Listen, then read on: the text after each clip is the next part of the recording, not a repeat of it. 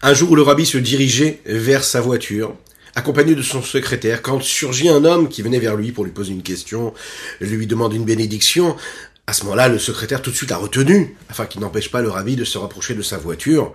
Là, le rabbi lui a fait un signe, il lui a dit, tu sais, je suis peut-être venu sur terre uniquement pour répondre à ce juif-là ou lui donner une bénédiction, et toi, tu veux me l'enlever? Imaginons un petit peu le rabbi de Lubavitch qui passait ses jours et ses nuits quand la rabbinite, sa femme, son épouse, lui a posé la question, lui a dit, mais dors un petit peu, il ne dormait pas des nuits. Il répondait aux questions, à des milliers de questions qu'on lui envoyait. La rabbinite lui dit, mais il faut que tu te reposes, pour que tu sois en bonne santé. Et le rabbi de répondre, comment est-ce que je peux aller dormir alors qu'il y a des centaines, des milliers de questions qui me sont posées? Alors je profite de ma nuit pour répondre aux questions, afin que le matin, j'aurai encore plus de temps pour répondre à plus de questions. Le rabbi trouve cette réponse à son secrétaire. Peut-être que cet homme-là qui est venu, là maintenant, juste au moment où je vais rentrer dans la voiture, il est peut-être venu pour me permettre d'accomplir ma mission ici-bas sur Terre. Peut-être que je suis venu juste pour lui. Donc nous avons tous une mission, peu importe si on comprend ce que nous faisons ou pas, au moment où nous faisons ou pas, sachons saisir les opportunités de l'existence afin de matérialiser la mission pour laquelle nous sommes descendus sur Terre. Bokertov les Koulam. Bonjour à toutes et à tous, je suis infiniment heureux de vous retrouver en cette magnifique matinée que Dieu nous offre sur la terre. J'espère que vous allez bien. Je vous invite à partager, à liker, à commenter cette publication afin que nous soyons encore et toujours plus à étudier cette sainte Torah. Et bien sûr, hâter la venue de Mashiach et la reconstruction du Beth Amikdash. Très bientôt. Euh, nous allons commencer aujourd'hui notre chapitre 43. D'ailleurs, nous allons commencer le terminer. Hein. et euh, puisque c'est tout le tanier de ce jour-là, aujourd'hui, ce sera juste après ces quelques notes de ניגונץ אמצא מצא מצא המלך הנפשי. כמה כמה כמה כמה כמה לך בשרי צמא צמא צמא צמא לך הנפשי. כמה כמה כמה כמה כמה לך בשרי תדללי תדללי תדללי תדללי תדללי תדללי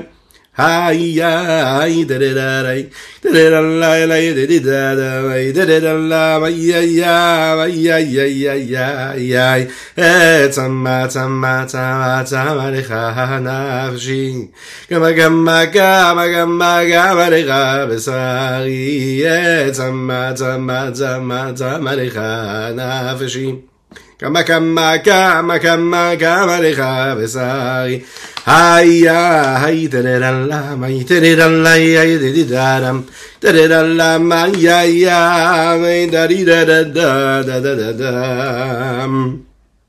Vous avez sûrement entendu les douze psukim une fois dans votre vie. Vos enfants les récitent. Vous aussi, vous avez peut-être eu l'occasion de les réciter et vous devez aussi les réciter, c'est très important. Les douze psukim qui ont été choisis par le rabbi de Lubavitch afin que les enfants de Tzivot Hashem, de l'armée d'Hashem, les chantent, les disent. Ce sont des petites parties, des versets qui viennent de toutes les parties de la Torah. Torah cachée, Torah orale, la Torah Tachassidut, d'ailleurs des parties aussi qui viennent du Tanya. Et parmi ces versets-là, il y a le premier, comme Torah Tsiva Lanu Moshe Morasha Kilat Yaakov, le deuxième Shema Israël Hashem Elokenu Hashem Echad, et il y en a un, Veine Hashem Nitzav Alav Umlo Kol Haaretz Kevodo. L'enfant ici est en train de dire, de prendre conscience qu'Akadosh est présent et qu'il scrute ses gestes et qu'il scrute tout ce qu'il fait, tout ce à quoi il pense. C'est ce que nous avons développé dans les deux précédents chapitres. De manière globale, le Tanya, le livre du Tanya, il est là pour nous donner euh, des conseils, pour nous apprendre à vivre, et il exige de nous euh, un minimum, mais aussi un maximum. Hein. voilà, il nous propose de choisir.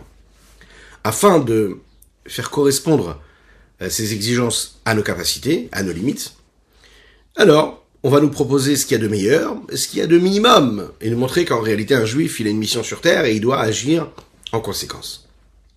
Dans le domaine du sentiment, de l'émotion que nous devons ressentir lorsque nous servons Dieu, on trouve aussi ces deux notions-là, c'est-à-dire cette exigence comme ce minimum que l'on demande à chaque homme. Le Zaken, il va nous montrer que la, l'exigence de la crainte et de l'amour de Dieu qui s'impose pour chacune et chacun, elle est aussi parfois euh, ramenée à une forme de simplicité de l'annulation de l'abnégation que nous avons et que nous pouvons avoir pour Dieu.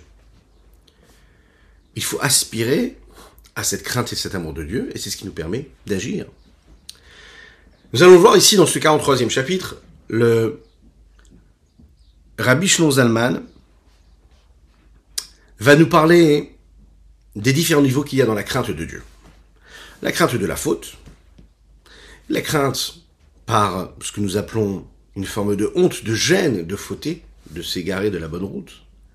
Donc voilà la différence qu'il y a entre la crainte et la honte, entre cette forme de pudeur que nous avons de ne pas agir contre la volonté de Dieu.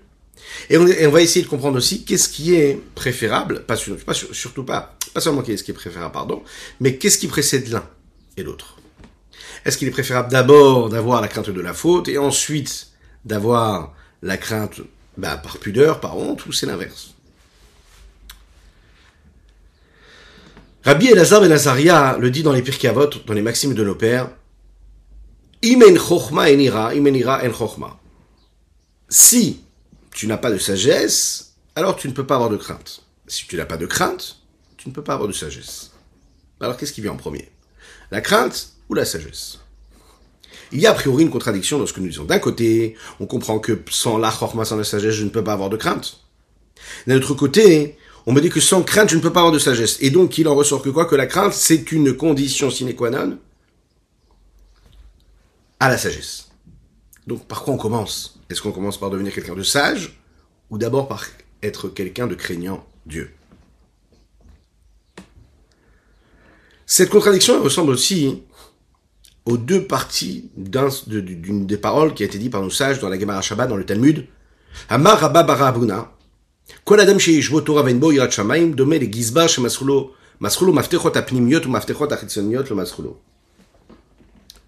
Écoutez cette histoire-là. L'homme qui a, Ravuna, Rabba, le fils de Ravuna dit, tout celui qui a la Torah mais qui n'a pas la Shamaim. Ah, il étudie la Torah pendant des heures, mais il n'a pas la crainte de Dieu. Il ressemble un petit peu à ce trésorier à qui on a donné les clés intérieures et les clés extérieures, on ne lui a pas donné. Alors, comment est-ce qu'il va faire pour rentrer? Rabbi Yanaï proclame et dit, dommage, dommage qu'il n'a pas, lui, de maison, c'est-à-dire qu'il n'a pas d'habitation, qu'il n'a pas la crainte. Par contre, il a la porte à cette maison-là. Parce qu'il étudie la Torah. Ce qui veut dire ici, c'est que tu peux avoir la plus belle des portes, si tu n'as pas de maison, ben cette porte-là n'ouvrira sur rien du tout. Si tu étudies la Torah, tu n'as pas la crainte, il te manque la base. C'est ce que dit Rabbi Yanaï. Donc, d'après ce que nous venons de rapporter ici du Talmud, qu'est-ce qui est considéré intérieur et extérieur, superficiel et profond La crainte ou la Torah? Là aussi, il y a une contradiction. Dans la première partie, on voit et on comprend que la crainte du ciel, c'est, on va dire, la clé extérieure et superficielle, et la Torah, elle, va être la clé intérieure et profonde. C'est-à-dire que la crainte, c'est ça qui est la porte qui nous permet d'atteindre la Torah. Dans la deuxième partie, on peut comprendre que c'est la crainte, elle, qui est la partie profonde. Et que la Torah, c'est la porte à cette maison. Ça veut dire que quand on étudie la Torah, alors on réussit à atteindre la crainte. Concrètement, on voit que cette contradiction-là, elle nous rapproche de ce qui nous est dit dans les versets de la Torah. Quand nous prenons ce qui est dit dans la parashat Vaïtralan, dans la Chumash Devarim, Dieu nous a ordonné d'accomplir toutes ses lois, tous ses préceptes, et de le craindre. On voit bien ici que dans ce texte-là, on nous demande d'accomplir les préceptes et de craindre. Donc, a priori, l'accomplissement de la Torah et des mitzvot, c'est ce qui introduit la crainte. Donc là, on voit bien que la Torah précède la crainte. Tu as besoin d'accomplir la Torah les mitzvot, et là, à ce moment-là, tu pourras craindre Dieu. C'est ce qui ressort de ce verset. Lorsqu'on regarde un petit peu plus loin, dans le Chumash des Varim, nous prenons la parashat Ekev, là-bas, il est dit, Ma'ashem Elokecha Shoel on a déjà développé ce verset-là. Qu'est-ce que Dieu te demande? Qui im leira et Hashem Elokecha, la seule chose qu'il te demande, c'est de craindre Dieu, Hachem ton Dieu. C'est-à-dire la lechet bechol de suivre toutes ces, toutes ces routes, tous ces chemins. Donc là, on comprend que quoi? Que d'abord, tu vas craindre Dieu, et ensuite, tu vas suivre sa route, en, accomplissant ses préceptes et ses demandes. Alors, comment arriver à une solution? Alors la solution, on pourra la trouver, justement, en essayant de comprendre que dans ces différentes paroles que nous rapportons ici, on ne parle pas d'une seule crainte de Dieu, il y a bien en réalité deux niveaux de crainte. ce que nous appelons dans les termes de la chassid de la Kabbalah, ira tata'a, ila'a. La crainte inférieure et la crainte supérieure. La crainte inférieure, c'est elle qui introduit la Torah et les mitzvot, alors que la crainte, celle qui est supérieure, la crainte suprême, elle vient après que j'ai pu accomplir la Torah et les mitzvot comme il se doit. On va démarrer par la crainte inférieure. C'est une crainte en fait qui est appelée la crainte de la faute. Comment? C'est la crainte qui nous est rapportée ici dans ces deux versets-là, et qui est la première étape avant l'accomplissement de la Torah et les mitzvot, sur laquelle nous disons en Si tu n'as pas de crainte, tu n'as pas de chorma. La crainte de la faute, c'est la base même de l'accomplissement de la Torah et les mitzvot. Comme les Chachamim nous le disent toujours dans les Pirkei Avot, Rabbi Hanina ben Dosa Omer, כל שירתחתו קודמת לחוכמתו, חוכמתו מתקיימת. וכל שחוכמתו קודמת לירתחתו, אין חוכמתו מתקיימת. Tout celui dont la crainte de la faute précède sa sagesse. Sa sagesse, elle, perdurera. Et tout celui dont la sagesse précède la crainte de la faute, lui, sa sagesse ne perdurera pas.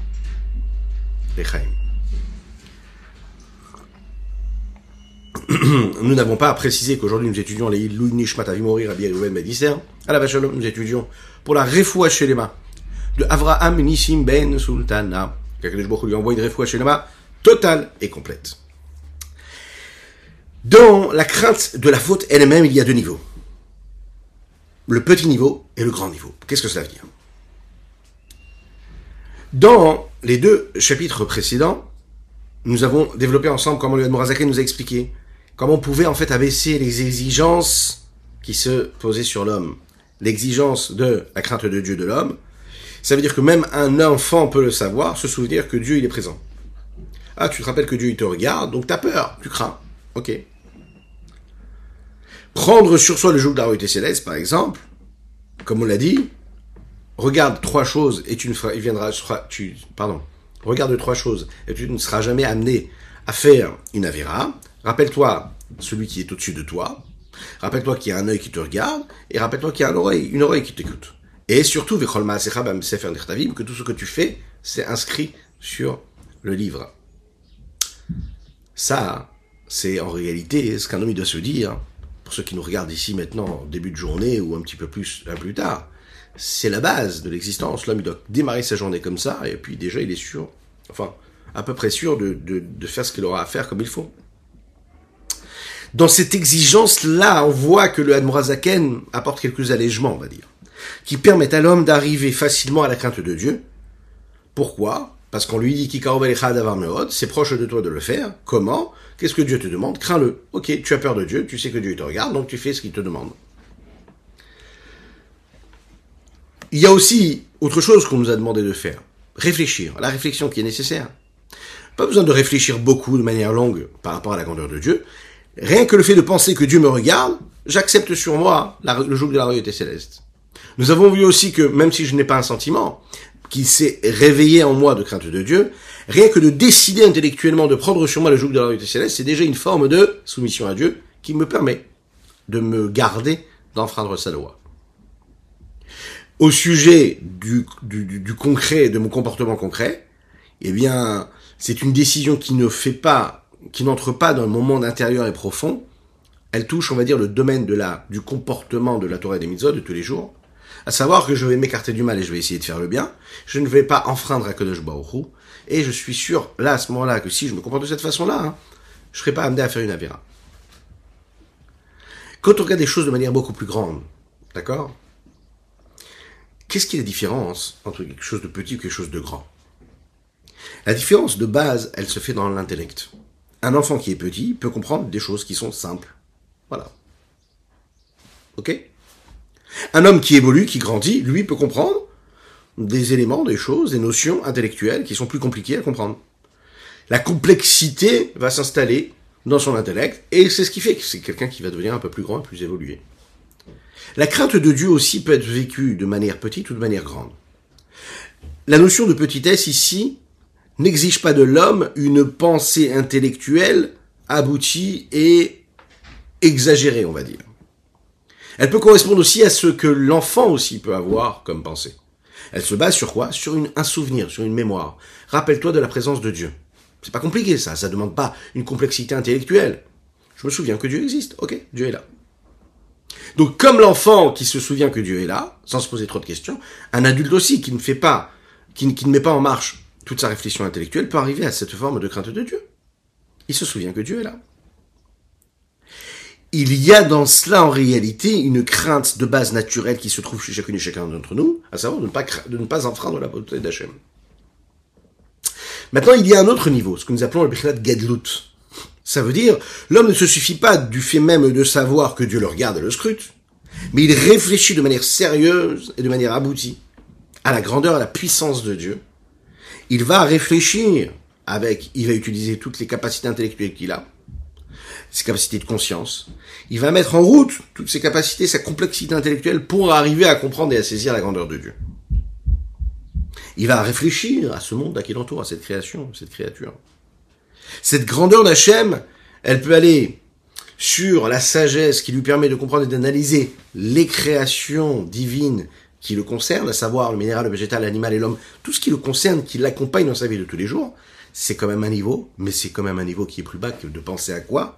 À ce qui peut se passer dans les mondes supérieurs, ce que nous appelons Maasé Merkava, ce qui se passe au niveau des hautes sphères, dans les hauts cieux, à travers toutes ces, ces créatures célestes. Ça aussi, c'est une réflexion qui nous fait prendre conscience de la grandeur de Dieu et qui amène une forme de crainte beaucoup plus évoluée et aboutie.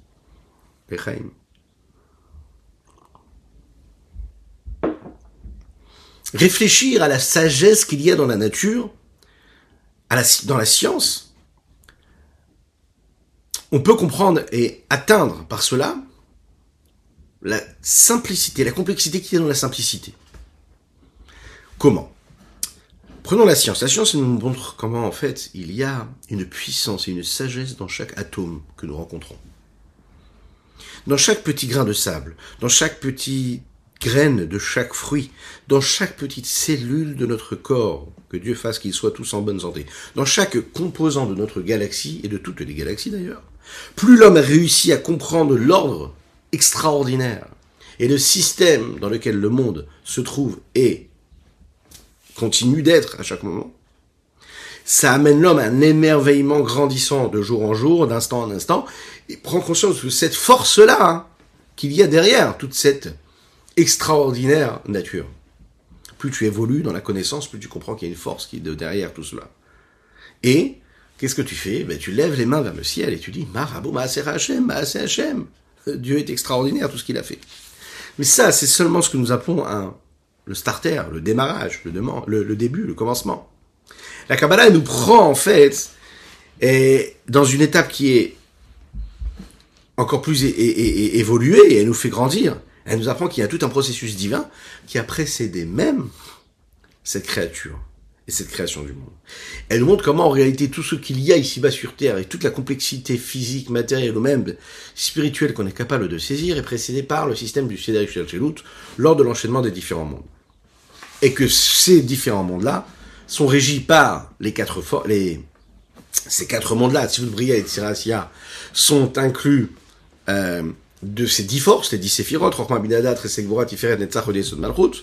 Elle nous permet de dévoiler comment est-ce que notre planète à nous, elle, elle est vraiment de ce qu'il y a de plus matériel qui se trouve dans le monde de Asiya, et qu'avant ça, il y a d'autres mondes qui sont extraordinaires, qui sont infinis, et qu'on a du mal, nous, à saisir de manière naturelle, plus un homme prend conscience de la grandeur, de la puissance de quelque chose, plus il en est émerveillé, plus il le craint, plus il le respecte. L'homme qui prend conscience de l'infini d'Akadosh Baruch automatiquement, eh bien, il prend conscience de la grandeur de Dieu. Et donc, automatiquement, ça fait en sorte, ça l'amène à une forme de crainte qui va se poser sur lui.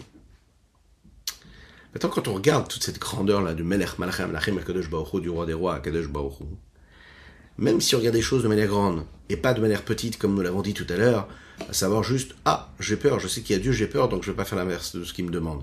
Même si je suis dans sa grandeur, je suis encore dans le niveau le plus bas de la crainte, ce que nous appelons les la crainte inférieure. Et il y a plusieurs raisons à cela. Un, parce que cette crainte-là de la faute, qui est rappelée, elle fait en, fait, elle fait en sorte que l'homme, en fait, ne fera pas l'inverse de la volonté de Dieu, ne accomplira sa volonté. Il accomplira sa volonté. Mais est-ce qu'il y a un lien profond entre l'homme et Dieu? Pas sûr. On va comprendre tout de suite pourquoi. La crainte extérieure, ça veut dire prendre conscience de la grandeur de Dieu.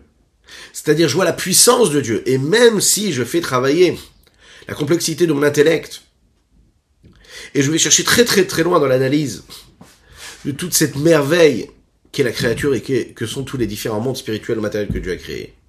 Cela fait naître en réalité quelque part en moi une conscience de la grandeur de Dieu à travers la création. C'est-à-dire que j'ai besoin de la création, j'ai besoin des créatures, j'ai besoin de réfléchir à la grandeur de Dieu à travers ce qu'il fait, mais pas à travers ce qu'il est. Tu peux craindre une personne par rapport à ce qu'il fait, par rapport à ce qu'il dégage de ce qu'il est lui. Tu peux aimer une personne par rapport à ce qu'il fait. Ou tu peux aussi l'aimer parce qu'il est, pour ce qu'il est lui. Et ça, c'est différent complètement. C'est deux niveaux en fait, de crainte ou d'amour d'ailleurs. Bitulayesh. Bitulayesh, c'est quelque chose qui est beaucoup plus intérieur et profond, ça n'est pas superficiel. Réfléchir, d'accord? En partant de l'hypothèse que la création c'est quelque chose d'existant, et que moi aussi je suis quelque chose d'existant, et qu'à travers la création et toutes les créatures, je vois la puissance du créateur, cette réflexion-là, elle ne m'amène pas à, à, me, à me, à m'annuler et à disparaître devant l'immensité de Dieu elle m'amène à prendre conscience de la grandeur, elle m'amène à ressentir quelque chose, je me sens exister en quelque chose qui existe, ok, c'est la puissance de Dieu, c'est la force de Dieu, mais je me sens être. Et tout ce que je vois dans le monde, je le sens être à travers la puissance de Dieu. Et qu'est-ce qui fait que tout, ce qui tout cela existe? Parce que c'est la puissance de Dieu. Mais ça existe, je le sens être. Et moi, je me sens être aussi.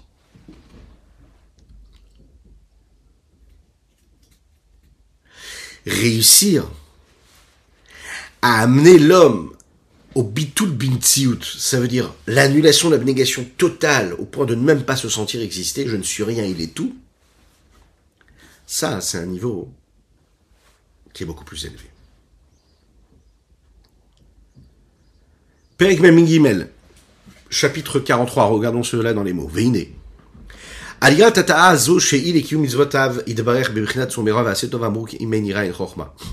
Sur cette crainte de base, qui est nécessaire pour accomplir la Torah et mitzvot, c'est-à-dire en s'écartant du mal en faisant le bien, c'est ce que les Chachamim ont dit, si tu n'as pas de crainte, tu n'as pas de sagesse. Il y a quand même une forme de crainte naturelle et une forme de petitesse dans ça. De base. Ou Galut. Maintenant, quand cette crainte-là, elle vient de la grandeur, c'est-à-dire elle est plus intellectuelle, Dainu. Kishinim Shechet, quand elle vient, et, elle quand, elle est créée, Brinat Irazum, et Ibonu Bgdulat Hashem, Diyumale Kolalmin. Mais Haaretz Arikia Malar Tafkuf Shana. Ou Vein Lorsque l'homme réfléchit, et que ça, cette crainte de Dieu, elle vient parce qu'il réfléchit à la grandeur de Dieu, que ce Dieu, à Kadosh il remplit tous les mondes, matériel et spirituel, de niveau en niveau, tel qu'Akadosh Baruch nous l'a promis à chaque fois de notre vie, et à chaque fois, et tout au long de notre existence,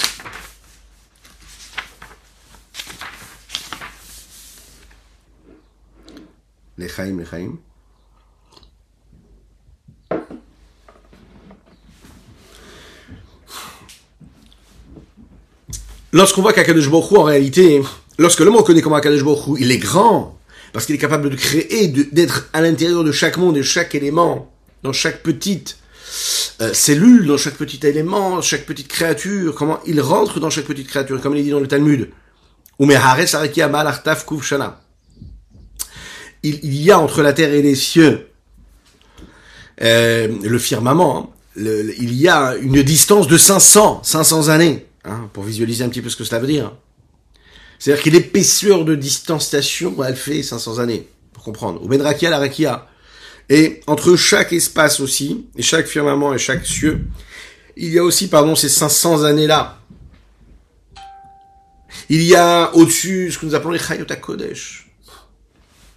Toutes ces créatures célestes qui sont là, près d'Hachem.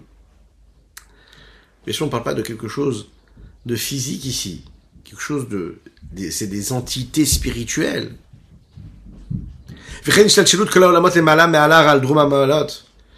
L'évolution et l'enchaînement de tous les mondes, jusqu'à très très haut, jusqu'au plus haut qu'il puisse y avoir, à savoir le Kisei Akavod, le trône céleste d'Akadosh Baruch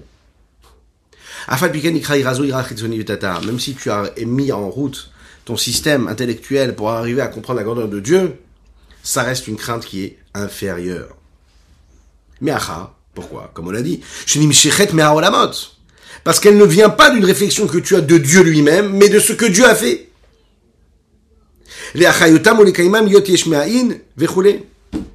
Ça veut dire, comme on le dit ici.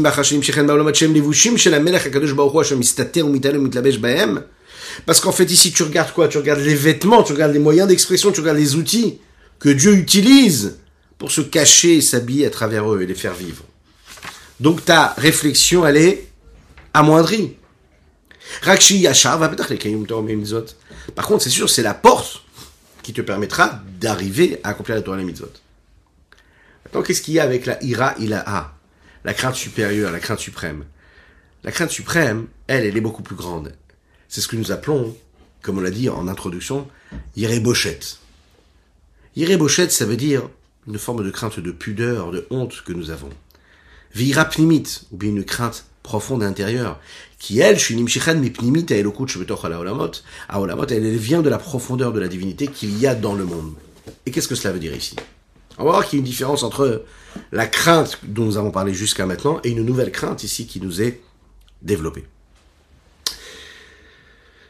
Il y a quelque chose de très profond qui va permettre cette différence-là, et quelque chose de très sensible. À tel point que la Nourazaken lui dit lui-même qu'il faut pour cela trouver l'exemple de... Il faut trouver un exemple qui nous permettra de comprendre cela. Cet exemple-là, il a appris du Magui de Mezrich, l'élève direct du Baal Shem le fondateur de la Chassid du Global, et qui va l'expliquer très très très clairement. Il dit, la ira pnimite et la ira chitzonite, c'est pas pareil. Avoir une crainte profonde, une crainte extérieure, c'est pas pareil. La crainte profonde, c'est craindre par pudeur. Comme par exemple, on peut avoir une forme de pudeur et de honte devant tout homme grand dans la génération, toute forme de tzaddik que nous pourrons rencontrer. Cette honte-là, elle vient de la profondeur de ce qu'il est et non pas de sa, de sa partie extérieure, de sa superficialité la crainte suprême d'avoir honte de l'infini du Saint béni soit-il, c'est de se sentir vraiment gêné, qui elle est habillée dans la sagesse suprême que nous appelons le Koach-Ma, la force du quoi, qu'on a déjà eu l'occasion de développer, qu'on développera Bezrat Hashem un petit peu plus tard, à savoir prendre conscience des Kulakamek et la prendre conscience que rien n'est existant devant Dieu, et que ça, ça correspond au Yud du Shem Havaye Baoru, Yud, qui correspond à cette prise de conscience-là de l'infini d'Hachem et de la nullité de l'homme face à cet infini. Et la crainte extérieure correspond à la crainte que l'on pourrait avoir d'un roi. Ça n'est pas du tout pareil d'avoir la crainte d'un tzaddik et d'avoir la crainte d'un roi, d'un président du pouvoir. La notion de grandeur et de royauté, elle, elle s'exprime à travers la superficialité, pas dans le, dans, le sens péjoratif du terme, mais dans ce qu'il y a en signe extérieur, d'accord, de pouvoir, qui est de savoir que ce roi-là, il étend son pouvoir sur telle ou telle ou telle nation, sur tel ou tel territoire, sur combien de centaines de milliers ou de millions de personnes, d'êtres humains. Et ça, dans les termes de la Kabbalah, c'est décrit comme étant ce qui reflète également de la royauté céleste, à travers le dernier et du nom d'Avaye, Yudke, Vavke.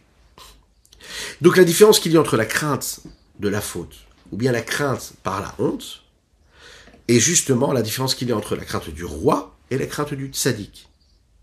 Qu'est-ce qui est plus profond?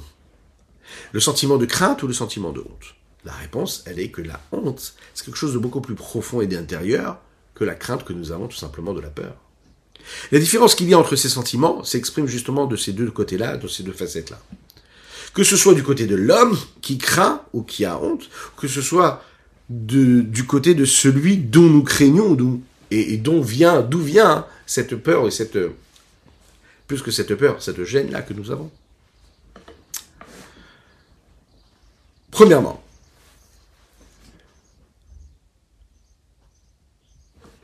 le sentiment de honte profonde et de gêne, il est beaucoup plus présent et beaucoup plus juste intègre, on va dire et sincère, on pourrait le dire aussi, euh, que le sentiment de crainte face à la grandeur.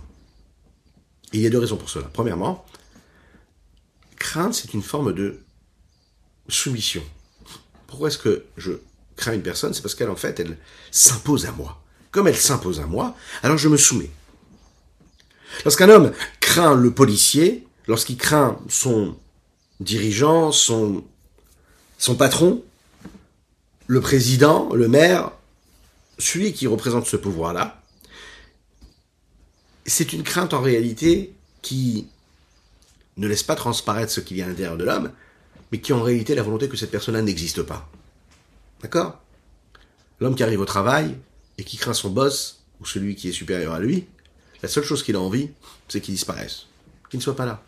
Parce qu'il impose quelque chose, il lui soumet une forme de stress, d'angoisse. Il préfère qu'il n'existe pas. La police, on en a peur, que Dieu nous en préserve, qu'on n'ait aucun problème avec, mais la police, on préfère ne pas la croiser. On est content de ne pas la voir sur notre route. T'as rien fait de mal, mais tu préfères ne pas la voir. Pourquoi? Ah ben Parce que ça impose quelque chose. Deuxième chose, il faut savoir que la crainte, elle, elle se révèle et elle se décrit à travers un comportement qui lui est extérieur et superficiel. C'est-à-dire, quand je crains quelqu'un, je vais me comporter concrètement selon la volonté de cette personne-là, mais dans mon fort intérieur, je ressens complètement l'inverse. J'ai pas toujours envie de faire ce que mon boss, ce que mon patron me demande de faire. Je vais le faire parce que j'ai besoin d'être payé à la fin du mois.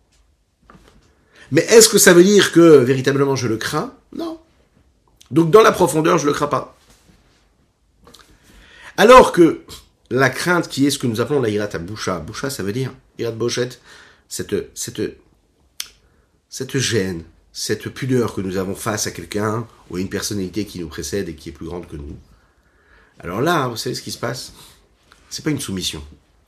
Il n'y a personne qui m'oblige à le ressentir à l'intérieur de moi. Personne est là pour savoir ce que je ressens. Cela vient de ce qu'il y a de plus profond en moi. Un petit peu comme l'exemple que nous avons donné du tzaddik. Le tzaddik, par exemple, il n'a pas besoin d'avoir un visage, euh, par exemple, très sérieux ou craintif. Le tzaddik, par exemple, il ne fait pas peur aux gens. Ok, le tzaddik, au contraire, souvent les tzaddikim sont des êtres qui sont bienveillants, qui laissent émaner d'eux quelque chose de positif, de l'amour plus que de la crainte. Et pourtant, quand on est près d'eux et quand on les voit, quand on les scrute, c'est justement de la crainte que nous éprouvons pour eux. Alors, pourquoi? Le tzaddik peut me sourire, et j'ai de la pudeur pour lui, et j'ai de la crainte, et je baisse complètement mes yeux. La même chose pour Akadosh. La crainte de la faute, elle est considérée comme une crainte extérieure. Pourquoi? Parce qu'elle concerne en réalité ce qui, est de plus concret, de euh, ce qui correspond à le fait de ne pas faire quelque chose de négatif de ne pas faire. Alors oui, c'est quelque chose de franc, concrètement, je ne fais pas l'inverse de sa volonté, mais ça reste quand même quelque chose qui a besoin d'être matérialisé. Donc c'est un niveau qui est inférieur. J'ai besoin de prouver que je crains Dieu en ne faisant pas d'avéra. Alors que quand j'ai cette pudeur et cette honte de faire l'inverse de la volonté d'Hachem, je suis en train de montrer qu'à l'intérieur de moi, il y a quelque chose qui a changé. Dans ma profondeur réelle, dans mon essence, je me sens proche de Dieu, tellement proche que je me sens pas de faire quelque chose qui est contraire à sa volonté. C'est pas que j'ai besoin de montrer que je ne fais pas d'avéra, c'est à l'intérieur de moi, je m'identifie complètement à la volonté d'Hachem. C'est pas que je ne le fais pas, hein, et qu'à l'intérieur de moi, en réalité, j'ai complètement envie d'autre chose. C'est un niveau. Lechaim, lechaim. La différence n'est pas seulement dans le rapport qu'il y a entre l'homme qui craint et l'homme qui a honte, mais aussi dans le rapport qu'il y a entre par rapport à celui dont nous avons honte et, que nous craignons.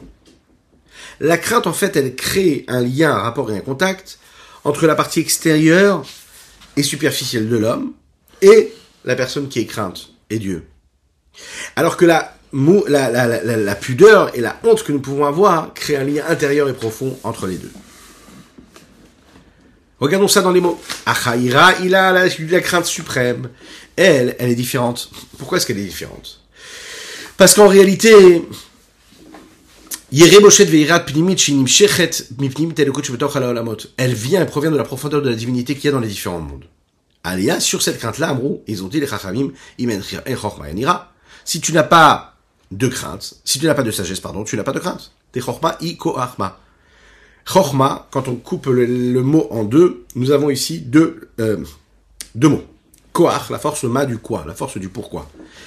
Dans d'autres endroits, c'est expliqué que le ma, c'est l'expression même de la modestie. Comme Moshe et Aaron qui disent Venachnu ma. Et qu'est-ce qu'on va faire, nous? Nous ne sommes rien. Nous sommes rien, nous sommes nuls complètement. Donc là, chorma, en fait, c'est une force de d'annulation, d'abnégation. C'est la force de ne pas être, la force de s'effacer complètement en soi. La chorma, c'est, vous savez, c'est quand on, c'est le flou, on comprend pas, et d'un coup on a le flash, on arrive à comprendre.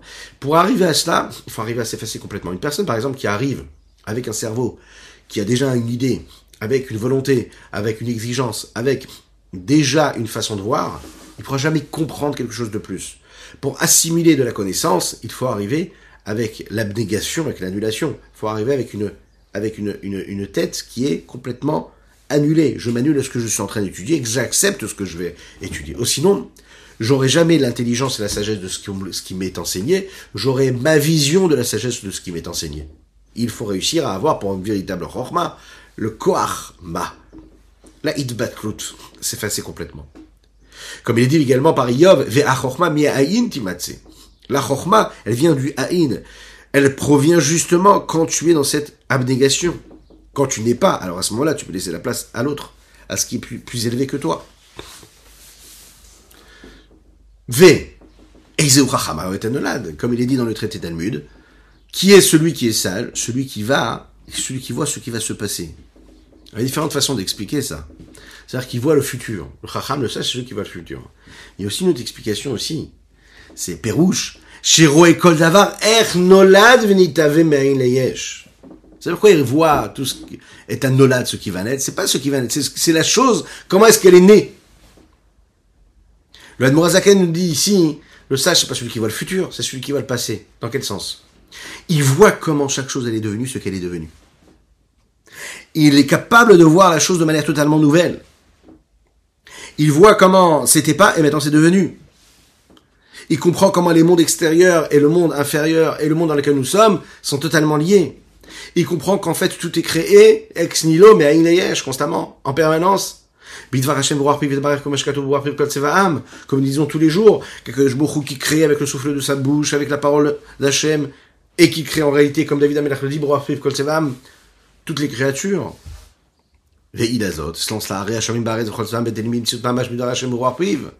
Comme nous l'avons étudié dans la partie du Sha'ar que nous étudions aussi Bezrat Hashem dans quelques mois, le ciel et la terre, et tout ce qu'il y a dans le ciel et la terre, disparaîtrait automatiquement si la parole de Dieu cessait d'être prononcée, d'être émise.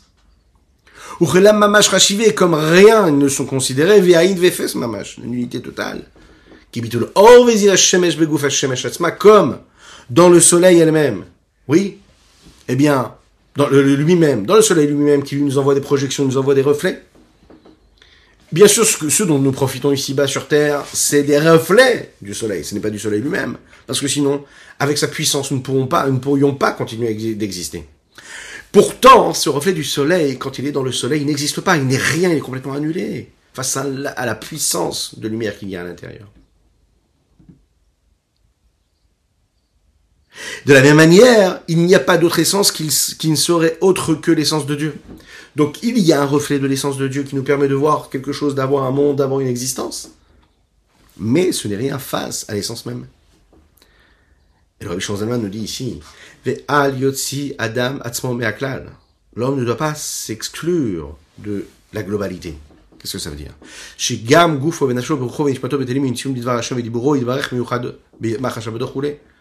son corps, son âme, son esprit, tout ce qu'il est et tout ce dont il est constitué sont complètement soumis à la parole d'Akadosh Baruch précisément dans sa parole, dans sa pensée. Vechaniska, comme il est dit plus haut dans les chapitres Prakim, Chaf, Chafalev Barechut, de manière longue, nous avons développé ça dans le chapitre 20 et 21. Biderech Mashal Adam, en prenant l'exemple de l'âme de l'homme, chez Librecha Medibero, ou Machashavdo Mamash. L'homme qui imagine dans sa pensée un monde, D'accord? Et dans sa pensée, il imagine toute forme euh, imaginaire et, il, pense, il imagine à toute forme de créature. Et il permet à toutes ces créatures d'être ce qu'ils sont. Donc il se permet de construire, de bâtir, de détruire, de, permet, il se permet d'évoluer, il permet des contradictions, il permet de, créer tout un monde dans sa pensée. En fait, dans sa pensée, il y a tout ce qu'il peut imaginer, tout ce qu'il pourrait imaginer, qui pourrait être très très éloigné de la réalité. Mais dans sa pensée, il a la possibilité d'intégrer tout ce qu'il pourrait y avoir avec toutes ces contradictions. C'est juste que la pensée. Maintenant, quand cette personne-là comprend en réalité que ce n'est rien face à, l'immensité, à l'infini d'Akadosh Baruch et qu'il n'est rien face à Dieu, alors il peut prendre conscience en réalité d'une véritable crainte de Dieu qui est censé ressentir. Là, à ce moment-là, on fait référence à ce que dit Yov dans le verset La crainte de Dieu, c'est la chorma. Quand nous parlons de la crainte suprême, d'accord, c'est une, une chorma c'est une sagesse qui correspond à cette crainte. Pourquoi? Parce que nous l'avons dit, la chorma, c'est réussir à ne plus être. C'est l'abnégation, l'annulation totale. La crainte supérieure, suprême, nous l'avons dit aussi, c'est réussir à comprendre que nous sommes rien. C'est pas que je crains Dieu dans ce qu'il fait, ou parce qu'il fait, pour ce qu'il fait, parce que j'ai réfléchi à sa grandeur, mais je crains Dieu pour ce qu'il est. Mais pour réussir à craindre Dieu pour ce qu'il est, et pas pour ce qu'il fait, je ne dois plus être. C'est-à-dire que je ne dois pas ressentir ce que les choses m'apportent, ce que me renvoie comme information. Donc je ne suis plus. Et en ce sens-là, il nous dit, la crainte de Dieu, c'est la chorma. La chorma, c'est la crainte de Dieu. C'est une seule chose. Par contre, il nous précise ici le Rabbi Shonzalman,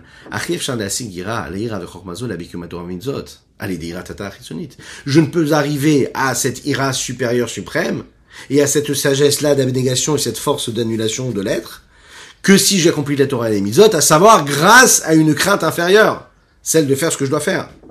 Et c'est la raison pour laquelle il n'y a plus de contradiction. C'est la raison pour laquelle dans Pirkei Avot nous disons que s'il n'y a pas de crainte, il n'y a pas de chorma.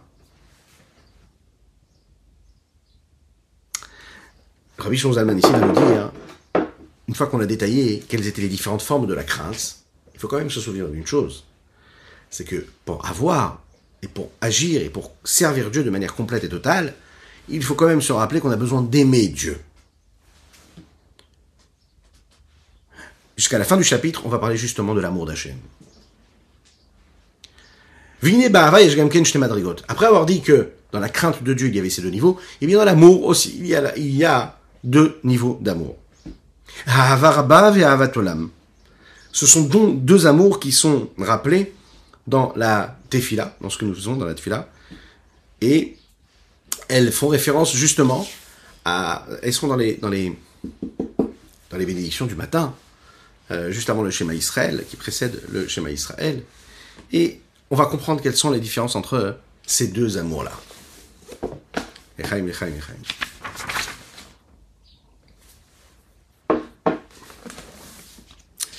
Pourquoi est-ce que c'est si nécessaire de craindre Dieu et pourquoi c'est si nécessaire d'avoir cet amour d'Akadosh Baruch Parce que, par définition, la crainte, c'est un sentiment d'amour. La véritable crainte, c'est-à-dire la crainte où il y a l'abnégation l'annulation totale, c'est une forme d'amour d'Hachem. Parce que tu ne peux pas craindre Dieu de cette façon-là et t'effacer complètement si tu n'aimes pas Dieu. Maintenant, ce qui est a priori contradictoire, on va essayer de comprendre un petit peu la différence, c'est justement si j'aime, c'est-à-dire que j'ai un sentiment, c'est-à-dire que j'existe. C'est très difficile d'aimer dans l'abnégation la plus totale et dans l'annulation la plus totale. Parce que par définition, aimer, c'est-à-dire que j'éprouve quelque chose. Tant quand je réussis à aimer comme je suis racham et comme je, réussis à avoir de la crainte de Dieu, j'atteins un, niveau qui est maximum. Réussir à aimer tout en étant dans un sentiment d'abnégation totale, c'est quelque chose de très subtil, de très fin, qu'il faut essayer de développer, que nous allons développer ici. Qu'est-ce que c'est l'amour de Dieu? Vous savez que nous rappelons tous les jours l'amour d'Akadosh Baruch au moins quatre fois par jour. Deux fois dans le schéma Israël. Écoutez bien, si vous faites votre compte, 1460 fois par an, nous parlons de l'amour d'Hachem. Alors, bien que ce soit une mitzvah de base même d'un juif, qu'un juif doit accomplir tout au long de sa vie, on est assez éloigné de comprendre et de la compréhension que nous avons de ce sentiment-là d'amour. Qu'est-ce que ça veut dire aimer Dieu? Aimer Dieu, qu'est-ce que ça veut dire? Lorsqu'on parle de l'amour entre deux personnes, deux êtres, alors il y a un point commun entre les deux. on se voit, on se connaît, et donc, par rapport à ce qu'on est capable d'échanger, de partager l'un et l'autre, si on réussit à se rejoindre, alors on peut s'aimer. Entre Akadosh et l'homme, il y a un fossé qui est infini. Et par définition, puisqu'il est infini, on imagine bien que ce fossé-là, c'est même de le dire déjà, c'est un problème, c'est une forme de limite. C'est deux planètes différentes. Comment en fait on peut imaginer qu'il y ait un amour entre deux entités qui ne se correspondent pas du tout? Imaginez, comparez l'odorat à l'ouïe, comparez l'odorat au goût, mais ça peut se rapprocher, au toucher. On parle vraiment de deux planètes, deux mondes différents. Comment on peut imaginer l'amour entre Dieu et l'homme? Il n'y a pas de point commun, il n'y a pas de, de, lien qui peut se créer.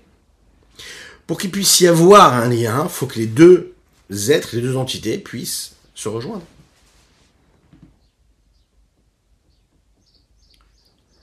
Le Rabbi Shonzalman ici nous dit il y a deux façons d'aimer. Il y a l'amour que nous avons et qui vient depuis Dieu, sans qu'on ait fait un effort. Il y a l'amour qui veut venir parce que l'homme, ici-bas, réfléchit à la grandeur de Dieu, donc il fait naître en lui la grandeur d'Akadosh Borou, et donc il a envie d'aimer. Il y a, par exemple, l'amour que nous avons en chacune et chacun d'entre nous, qui est caché dans l'amour personnel que nous avons chacun et chacune d'entre nous de nous-mêmes. Ça veut dire, on sait que chacun s'aime, même s'il pense qu'il ne s'aime pas. Et dans cet amour qu'il a de la vie, eh bien, il aime Dieu. On va comprendre comment. Nous allons parler aussi de l'amour qu'il y a entre un fils et son père. Ça aussi, c'est une forme d'amour qu'Hachem a pour nous.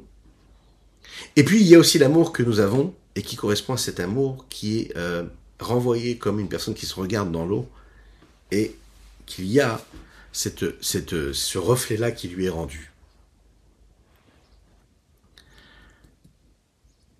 Dans l'amour qu'il y a entre un père et son fils, il n'y a pas du tout ce qu'il y a entre deux personnes qui vont s'aimer parce qu'il y a un intérêt commun. Un père aime son fils parce que c'est son fils. Un fils aime son père parce que c'est son père. Pas parce qu'il a intérêt. C'est comme ça. Quand deux personnes s'aiment, il y a deux raisons, deux possibilités. Ou bien c'est celui qui a, qui est aimé ici, qui a créé une raison de rapprochement, et l'amour qu'il y a entre les deux, il est. Ou bien que celui qui aime est celui qui a créé cette, ce rapprochement-là, ou bien c'est celui qui est aimé qui a créé cette connexion. Donc, dans l'amour qu'il y a entre un Dieu, Dieu et Akadosh Baruch Dieu, Dieu, Dieu Hachem et l'homme, il faut qu'il y ait aussi cette possibilité de deux possibilités-là. Ou bien c'est Hachem qui se rapproche du juif et qui cause cet amour qu'il a pour lui, ou bien c'est ce que l'homme, lui, va créer de lui-même, cet amour, ce rapprochement pour Dieu. Et là, à ce moment-là, c'est différent ou Dieu même, ou c'est moi qui aime Dieu. On va se concentrer d'abord sur l'amour qui vient d'en haut, qui est appelé dans les textes Ahava Rabba. Pourquoi Rabba Parce que Arbé, dans le sens multiple, il y a beaucoup, sans limite. Donc, puisque c'est un amour qui est infini, qui vient de Dieu, elle est appelée aussi également cette Ahava Batahanugim, qui vient à l'inverse d'un amour qui pourrait être l'amour des Ga'aguim. Ça se ressemble, mais c'est pas du tout la même chose. Ta'anugim, c'est ce qui représente le plaisir, le désir. Et Ga'aguim, c'est quand je languis quelque chose que je n'ai pas. Donc, l'amour qui est débordant, Avaraba, Ta'anugim, et l'amour qui vient des Ga'aguim, du manque. Essayons d'imaginer un petit peu. Quand est-ce qu'un homme éprouve le manque, éprouve, éprouve, euh, euh, euh, languit quelque chose, et quand est-ce qu'il a vraiment du plaisir de lui de cette chose-là? C'est pas pareil. Languir, par exemple, une personne, une situation ou un état, euh, c'est en réalité quand on se sent éloigné de cette personne ou de, cette, de ce moment de vie. C'est-à-dire que celui qui aime se sent éloigné de celui qui est aimé, et donc il le recherche, et donc il le languit, et donc il est dans cet état-là où il a besoin de cela. Le plaisir, lui, représente plus euh, le rapprochement, la connexion, l'attachement. Lorsque celui qui aime réussit à saisir celui qui est aimé, il réussit à être avec lui.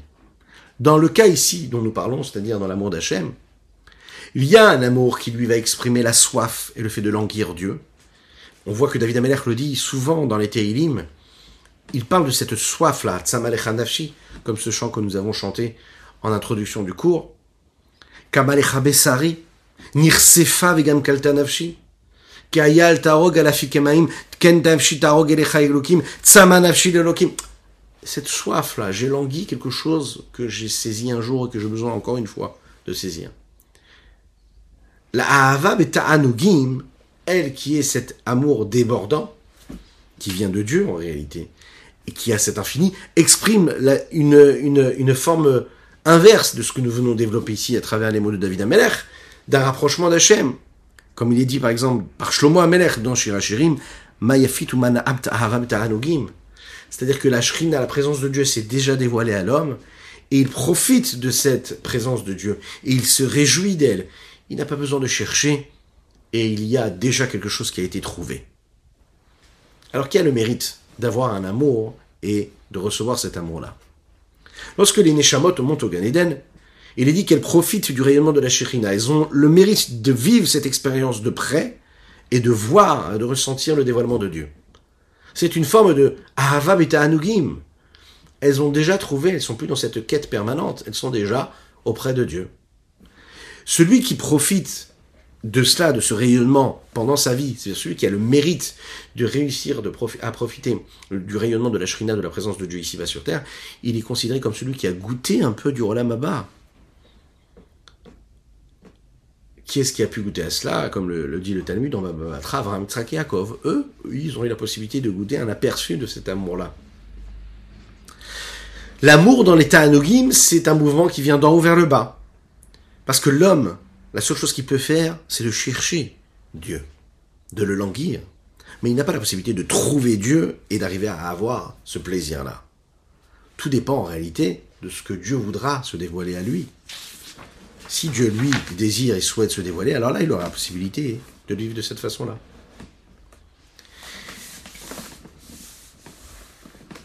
Pour réussir à arriver à cela, hein, l'homme va devoir faire un travail. Le Rabbi Zalman ici va nous dire quelque chose. Dans cet amour-là qui est multiple, on a aussi la possibilité d'atteindre des niveaux qui sont très élevés, même si on a l'impression d'être très éloigné de cela. Regardons dans les mots.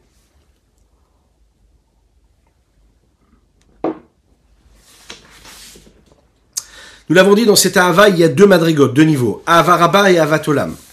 Avaraba ah, Avaraba, cet amour multiple, c'est celle qui correspond à ces plaisirs-là.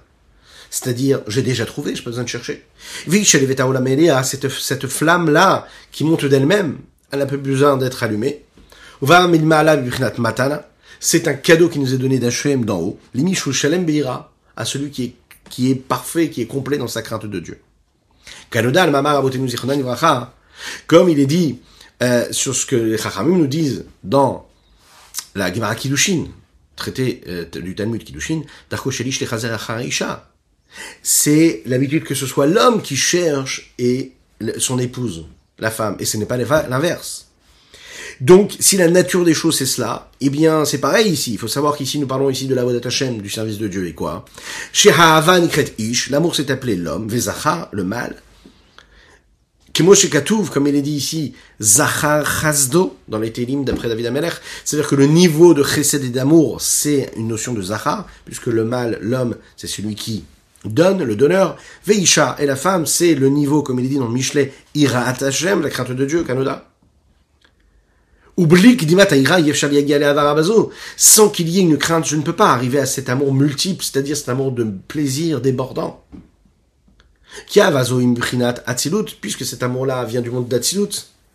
Des lettres taman kitsu ferut shalom, et il faut savoir que là-bas, il n'y a pas dans le monde d'Atsilut euh, aucune séparation, aucune euh, euh, aucune aucune aucune petite séparation qui peut être faite entre différents niveaux. C'est quelque chose qui est abstrait, quelque chose qui est grand, quelque chose qui est puissant.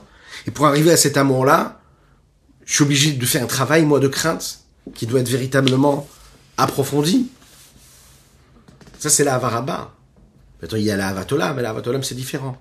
À Avatolam, c'est l'amour d'Hachem, Abba qui vient, mais à Tevuna Vidaad Bigdolat Hashem et Baruchu.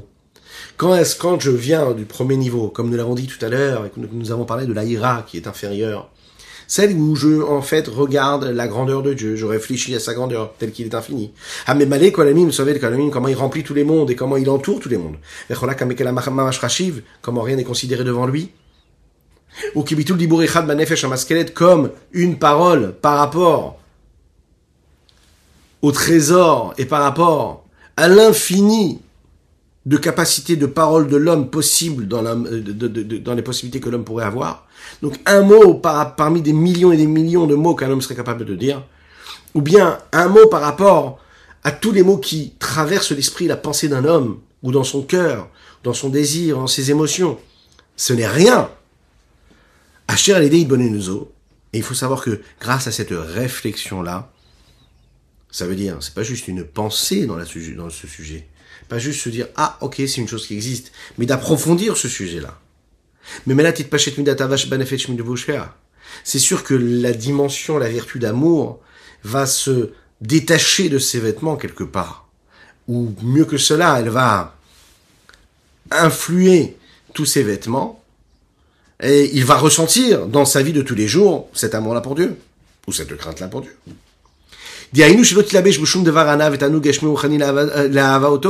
Ça veut dire que tout ce qu'il a d'amour dans son existence, de capacité d'amour en lui, ne sera dirigé que pour celle de Dieu.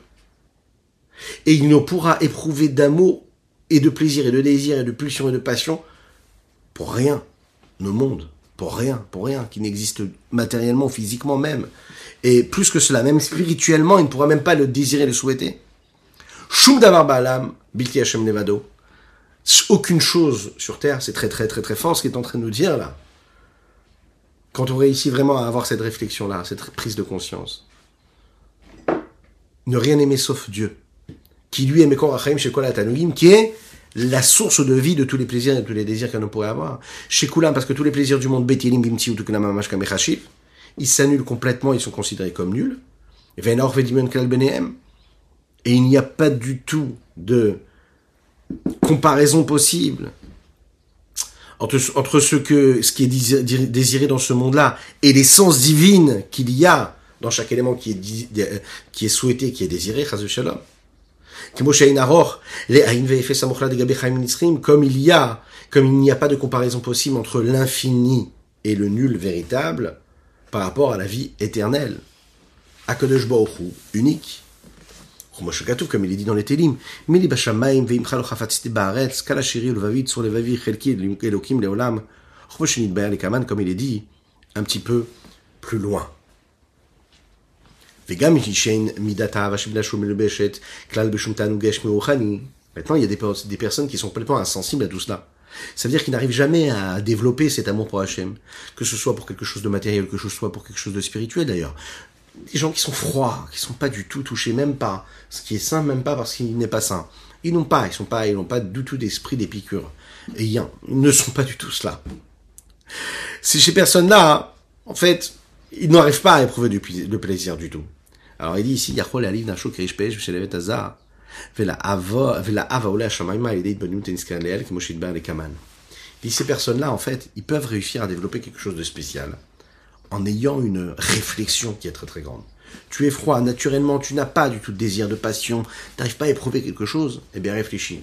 Et la grandeur de la réflexion pourra t'amener à comprendre ce qu'il y a derrière, à saisir l'essence. C'est un sens, cette essence c'est l'infini du Saint béni soit-il. Voilà ce qu'on pouvait dire sur ces sujets qui est assez denses et sur lesquels on pourrait développer encore, passer encore de longues, longues, longues minutes. Mais Ezra Hashem aura l'occasion de le faire euh, très prochainement. Je vous souhaite une excellente journée, que Dieu vous bénisse et que Dieu vous protège. À très bientôt. Nous avons étudié pour la prochaine de Avraham Nissim Ben Sultana. À bientôt.